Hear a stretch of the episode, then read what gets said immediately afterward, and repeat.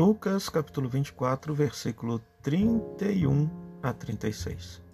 Último dia do ano desse ano litúrgico, nós escutamos essa palavra de Jesus que nos interpela a permanecer firmes diante de tudo que vai acontecer, aguardando a vinda do Filho do Homem. É uma palavra que nos convida à perseverança, a estarmos sempre preparados para o encontro definitivo com Cristo e diante das dificuldades a gente não esmorecer e não voltar atrás. Permanecermos fiéis na, nosso, na nossa fidelidade a Jesus e no nosso segmento do Senhor. Então, nesse último dia do ano, peçamos ao Senhor que nos conceda essa graça. Amanhã inicia-se um novo ano litúrgico, com o tempo do advento, primeiro domingo do advento.